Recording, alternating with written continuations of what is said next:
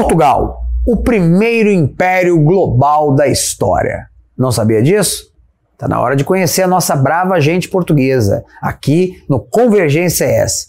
Mas antes não se esqueça, meu amigo, se você não for inscrito, se inscreva. A gente precisa muito da sua inscrição, da sua curtida, do seu joinha. Precisamos do, da, que você compartilhe esse conteúdo o máximo possível, que nos siga nas redes sociais, porque o que nós queremos é trazer conteúdo político clássico, conservador, de qualidade para todos os públicos de todas as idades. O Convergência S está só começando.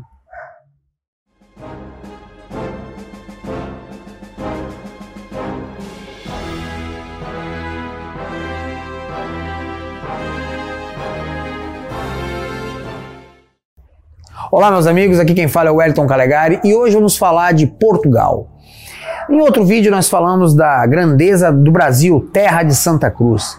E nós temos que entender que o Brasil surgiu de um grande empreendimento que envolve a cruz e o comércio e que está ligado à coroa portuguesa.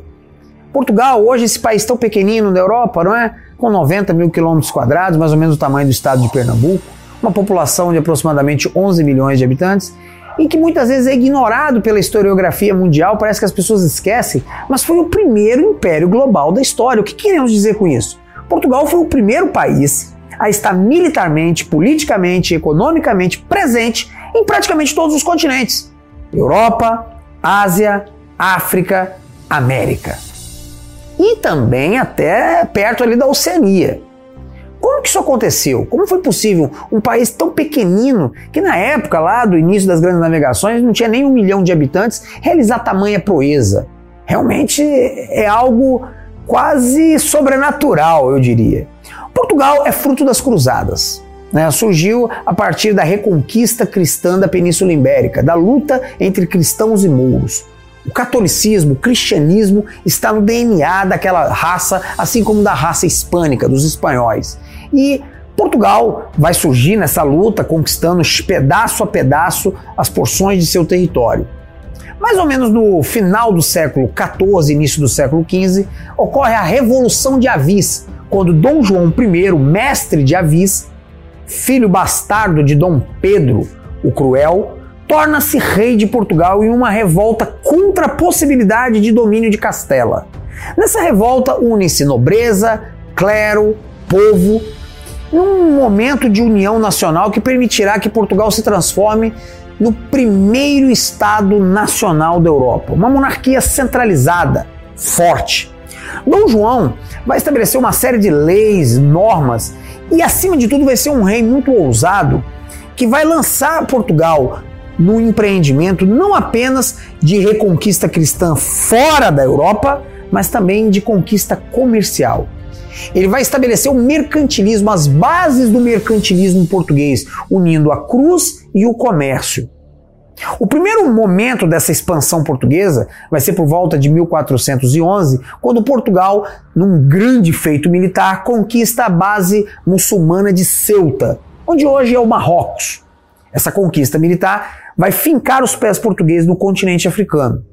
Nos anos seguintes, o infante Dom Henrique, filho de Dom João I, mestre da Ordem dos Cavaleiros de Cristo, que foi uma ordem que surgiu a partir da antiga Ordem dos Cavaleiros Templários, em um outro vídeo nós vamos tratar disso.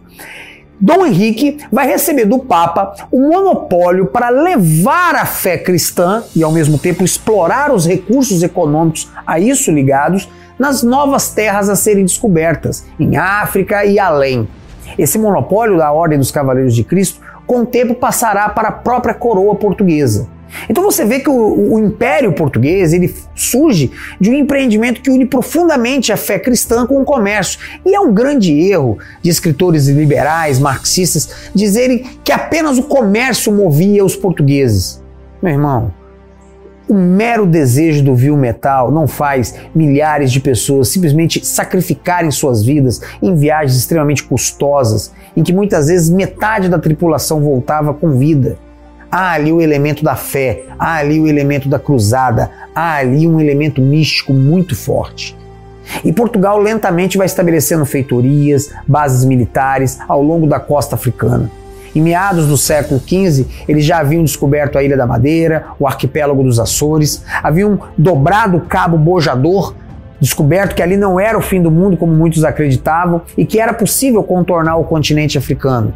Surge aí a possibilidade, acalentada por muitos, de se chegar até a cobiçada Índia, as Índias, onde estavam as ricas especiarias, o sonho de muitos europeus. Mais ou menos no final do século XV, em 1498, os portugueses realizam essa proeza. Vasco da Gama, contornando o continente africano, chega a Calicut, na Índia. Começa ali a se formar o Império Português na Índia.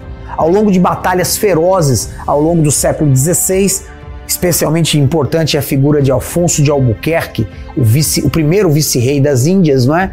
Portugal vai construindo uma poderosa base militar comercial, destruindo a presença islâmica no Oceano Índico, devastando territórios, conquistando, estabelecendo bases na Índia, na Malásia, na atual Indonésia, estabelecendo bases em Macau, na China, chegam ao Japão em 1545 e levam vários missionários para essas regiões, o Império Português se expande. Nesse meio tempo, em 1500, Dom Pedro, Pedro Álvares Cabral, chega ao Brasil com uma grande frota em caminho às Índias e toma posse dessa terra onde realiza a primeira missa. O Brasil se acrescenta a esse império gigantesco em expansão. Durante cerca de 50 anos, Portugal terá o monopólio das especiarias em, em toda a Europa e lucrará com isso e perderá com isso. O Império Português será um elemento chave na, na geopolítica mundial até por volta de 1580, quando então ocorre a União Ibérica. Questões dinásticas de sucessão acabam levando Portugal a se tornar senhorio né, de Filipe II, rei de Espanha. Portugal passa a ser parte do gigantesco Império Espanhol, e o que poderia ser uma boa acaba se revelando muito ruim, pois os inimigos da Espanha se tornam também inimigos de Portugal. Portugal passa a ser atacado pelos holandeses que invadem o Brasil, invadem colônias suas na África, na Ásia. 60 anos depois, a União Ibérica se desfaz. Em 1640, a Casa de Bragança lidera o movimento da restauração.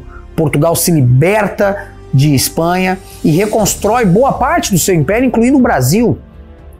Nos anos seguintes, com a descoberta de ouro no Brasil, Portugal se transforma no grande fornecedor de ouro para o mundo. Mas as glórias daquela potência já haviam passado. Explicações para o declínio português são várias, múltiplas. Há aqueles que falam da Contra-Reforma, que impediu que novas ideias chegassem a Portugal a partir dos séculos XVI, XVII, devido à censura da Inquisição. Eu acho que se refere muito mais ao mercantilismo que, de certa forma, sufocou a iniciativa privada em Portugal e tornou o país extremamente parasitário de um colonialismo que trazia a riqueza das colônias sem ter uma contrapartida produtiva na própria metrópole. Portugal, de certa forma, se viciou em seu sucesso. Era mais fácil obter riquezas do império colonial do que produzi-las em seu território, enquanto que nações mais ágeis, como Inglaterra, Holanda, França, que não tinham grandes impérios coloniais nesse tempo, preferiram desenvolver suas próprias forças produtivas. Outra coisa que vale a pena pesar é que, sendo um país muito pequeno e de pequena população, Portugal gastou muito de seu esforço vital em manter um império tão gigantesco. E os lucros das especiarias e mesmo do ouro não foram suficientes para pagar o custo militar da manutenção desse império. O fato é que já em meados do século XVIII, Portugal era uma nação decadente. No início do século XIX, com a vinda da família real portuguesa para o Brasil, ocorre a perda do Brasil, em 1822, e ao longo do século XIX e XX, outras colônias vão se perdendo.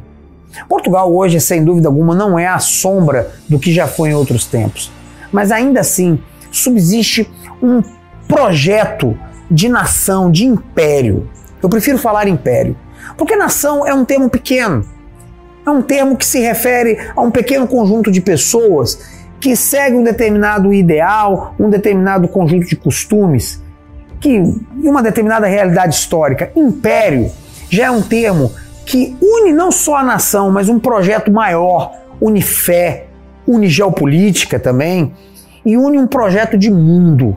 Portugal e o Brasil fez parte de Portugal, foi um grande império, foi um grande sonho. E eu não tenho dúvida de dizer que o Brasil é a continuação desse sonho. O Império do Brasil é a continuação do grande Império Português. E nós devemos ter orgulho dessa herança, porque uma nação de 215 milhões de habitantes, num território de 8 milhões 511 mil quilômetros quadrados, falando o mesmo idioma, com os mesmos costumes, apesar de toda a diversidade regional, trata-se sem dúvida de um milagre da providência divina.